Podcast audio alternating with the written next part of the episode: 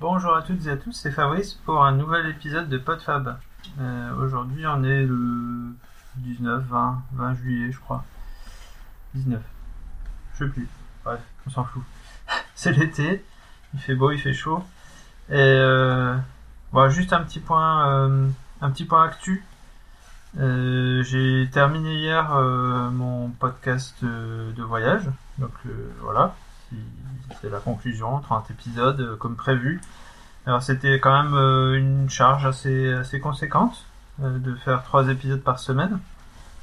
Mais euh, c'est des épisodes assez courts, donc je pense que ça peut s'écouter assez, facilement.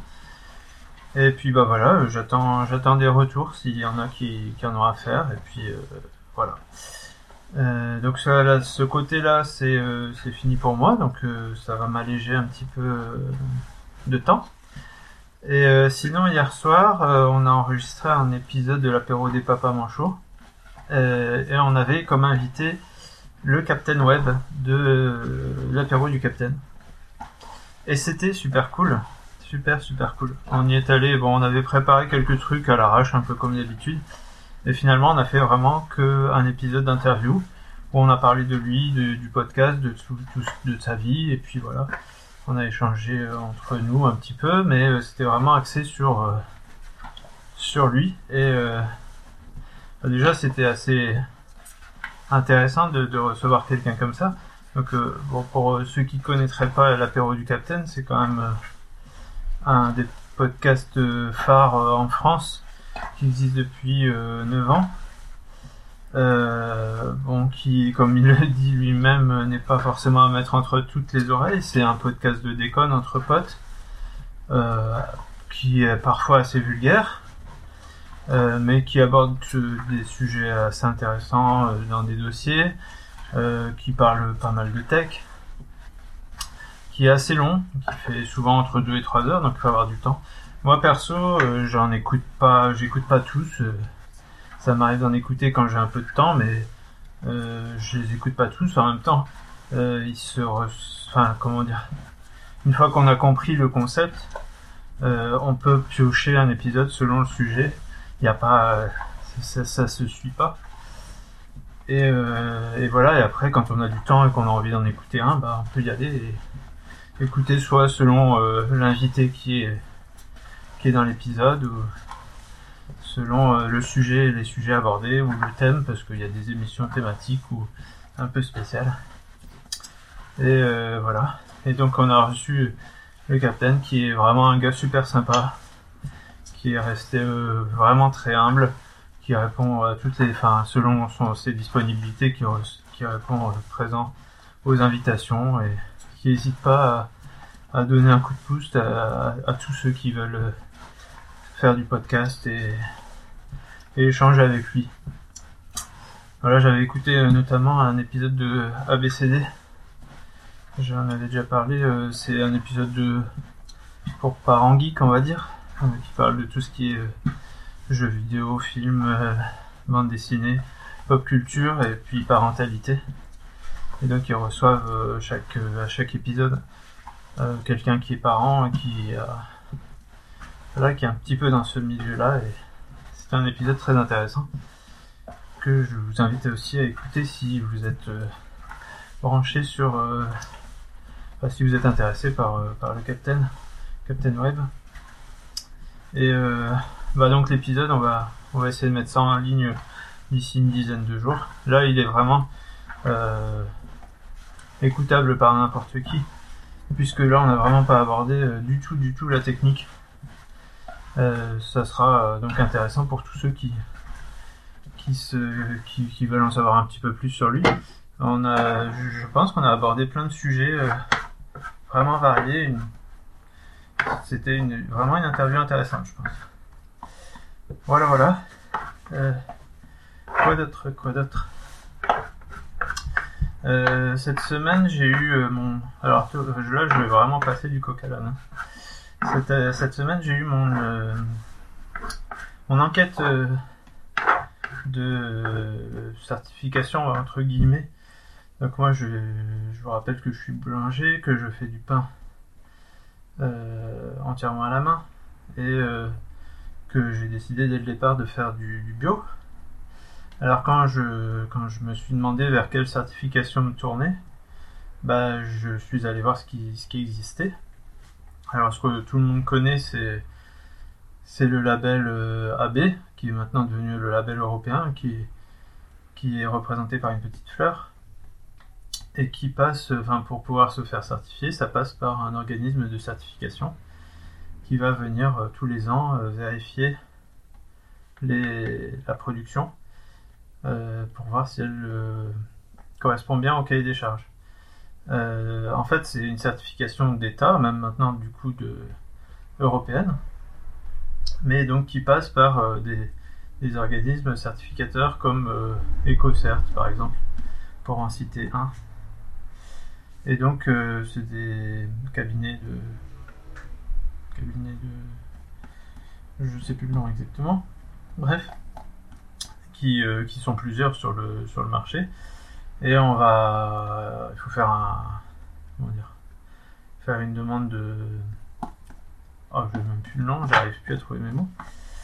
Euh, enfin, il faut demander euh, comment, combien ça va coûter et chaque organisme propose, en fonction du nombre de recettes qu'on a, du nombre de fournisseurs, un tarif. Et, euh, et puis euh, et puis voilà, après ils viennent et, euh, on paye chaque année et la certification est renouvelée ou pas. quand je quand j'ai regardé ça, j'ai regardé ce qu'il y avait d'autre. Une autre, un autre label, parce que c'est pas une certification, c'est un label, c'est Nature et Progrès, que je ne connaissais pas du tout. Euh, qui lui en fait est un pionnier de la bio en France, c'est-à-dire qu'ils existaient déjà avant, avant les labellisations euh, d'État, et qui sont beaucoup plus euh, sur la philosophie que sur le côté technique. Et le fonctionnement est un petit peu différent dans le sens où c'est, bah, du coup, c'est ce qu'on appelle une, certification privée, puisque là c'est l'association Nature et Progrès qui donne ou pas le label à ses membres en fonction de, du respect du cahier des charges aussi. Euh, donc c'est d'un autre côté, ce n'est pas reconnu par l'État. C'est-à-dire que même si les cahiers des charges sont plus stricts que la labellisation européenne, euh, on peut pas dire que c'est euh, du bio. Il y a même des, j'ai un collègue qui est pas très très loin, qui est, qui avait mis qu'il faisait du pain en levain avec euh, de la farine issue d'agriculture biologique, ce qui est totalement vrai. Et il a été, euh, la DGCCRF, donc la répression des fraudes, euh, lui a fait un procès parce que c'était, ça mettait le doute chez ses clients. Puisqu'on n'a pas le droit de dire que c'est du pain bio, alors c'est pas ce qu'il a fait. Mais, et puis que c'est c'est en fait c'est le cas, hein, mais on n'a pas le droit parce que on n'a pas le, on n'a pas le logo officiel euh, bio. Alors on peut avoir la double certification si on veut aller plus loin, si on veut pouvoir dire euh, je fais du bio et en plus je suis naturel progrès, ou on peut avoir que l'un ou que l'autre. Alors le choix il va se faire en fonction de la philosophie qu'on a et puis éventuellement du prix que ça peut coûter. Alors euh, moi à titre d'exemple, comme je fais une quinzaine de pains différents, que j'ai deux fournisseurs de farine plus un grossiste qui va me fournir euh, tout ce qui est graines, etc. Euh, j'avais fait une, une demande pour voir un petit peu combien ça coûterait. C'était plus de 600 euros par an euh, pour la certification officielle, entre guillemets. chez Nature et Progrès, pour, pour l'enquête annuelle, c'est 300 euros et quelques. Et puis après, on a un pourcentage sur le chiffre d'affaires qui est beaucoup plus juste et logique, puisque quelqu'un qui aurait qu'une seule recette, qu'un seul fournisseur, va payer beaucoup moins cher la, certification par un organisme que moi qui ai plus de 15 recettes et plusieurs fournisseurs. Et, si c'était une industrie qui faisait euh, des milliers d'euros de chiffre d'affaires, elle ne paierait pas plus cher sa, certification, alors que chez euh, Nature et Progrès, euh, ça serait indexé sur, sur le chiffre d'affaires. Donc moi, ça revient à peu près à 400 euros, un peu plus de 400 euros par an chez Nature Progrès. Alors ça, c'est une première, euh, première différence, mais c'est pas la plus fondamentale pour moi, puisque le, logo AB, enfin tout ce qui est euh, pour dire que c'est du bio de façon euh, officielle par l'État ou par, par l'Europe, ce qui regarde seulement, c'est ce qui rentre et ce qui sort. C'est-à-dire que pour qu'on puisse appeler ça bio, il faut qu'il y ait 95% de déjà 95%, c'est pas 100%, enfin bref, euh, de produits euh, bio dans la recette. Euh, ce qui se passe au milieu, ce qui se passe avant, ce qui se passe après, ça peut faire des milliers de kilomètres emballé dans du plastique, passer par des moules en téflon, je sais pas encore quelle autre idiotie, on s'en fout. Euh, on regarde juste les matières au départ et ce qui sort et si, si la balance est correcte, c'est-à-dire que s'il n'y a pas plus de produits finis que de matières premières, eh ben on considère que c'est bon. Donc euh, bah, dans 95%, euh, je peux mettre, si je mets que 5% d'un ingrédient dans un pain et que, et que c'est bourré de pesticides, on s'en fout. maintenant, les restrictions OGM sont de moins en moins fortes, donc c'est pas grave, on s'en fout aussi. bref, c'est c'est beaucoup moins euh, logique entre guillemets que, que la, certification naturelle progrès qui elle va regarder non pas enfin elle regarde un petit peu ce qui rentre et ce qui sort. C'est à dire que euh, ils vont vérifier quand même que tous mes fournisseurs soient bien agréés mais ils vont pas aller vérifier au kilo près si euh, le nombre de, kilos de farine qui rentrent et qui sortent sont bien enfin de, de, kilos de farine qui rentrent par rapport au nombre de kilos de pain qui sortent. C'est à chaque fois égal, bien bien respecté. Ils le font un petit peu. C'est-à-dire qu'on fait, euh, fait une balance de temps en temps. On regarde sur toute l'année combien, combien on a commandé de farine, combien on a vendu de pain, et euh, on regarde si c'est logique ou pas. Mais si j'avais, euh, si, on avait envie de frauder et acheter un peu de farine qui soit pas bio ou n'importe quel ingrédient qui soit pas bio et qu'on le met en douce, bon bah ils vont pas le voir. Ils vont pas aller vérifier les sacs dans tous les petits coins mais c'est basé sur la confiance. Et c'est surtout basé sur le projet, la façon de faire. On se rend bien compte que quelqu'un qui a bien envie de, faire, euh, de, fabriquer un produit euh, de façon un peu plus traditionnelle, en ayant le moins possible de, machines, en n'utilisant pas de, le moins possible d'énergie, etc. Euh, il va pas, c'est pas son intérêt d'aller frauder et d'aller faire n'importe quoi. Puisque c'est la motivation de départ, c'est vraiment de faire euh, quelque chose de, qualitatif.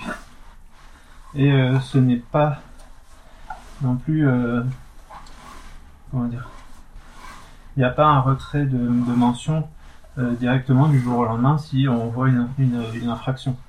Ça va être à chaque fois une démarche de progrès. On va regarder ce qui peut être amélioré. Bon, par exemple, là j'ai des graines qui viennent parce que j'en ai pas trouvé en local qui viennent un peu plus d'un peu partout en Europe.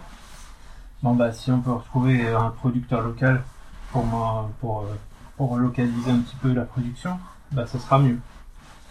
Mais euh, c'est toujours une démarche de progrès. On regarde ce qu'on peut améliorer. Euh, voilà un petit peu la, différence entre, ces deux façons de faire et de voir.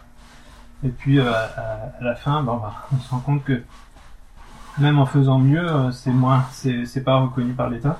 Alors par exemple en Belgique, c'est euh, Nature et Progrès est beaucoup plus reconnu qu'en France, parce que les les, les consommateurs adhèrent à l'association, ils font plein de plein de choses d'éducation à l'environnement, etc. et de sensibilisation des consommateurs alors qu'en France, ça n'est pas du tout le cas. Et donc c'est très très peu connu, c'est beaucoup moins connu par les, consommateurs qu'en France. Euh, voilà ce que j'avais à dire là-dessus. Après, euh, des, labels, il y en a des dizaines. il y en a, a quelques-uns qui sont connus comme Déméter par exemple, qui eux sont plus basés sur la biodynamie. Voilà, ça va un peu plus loin encore et on adhère ou on n'adhère pas.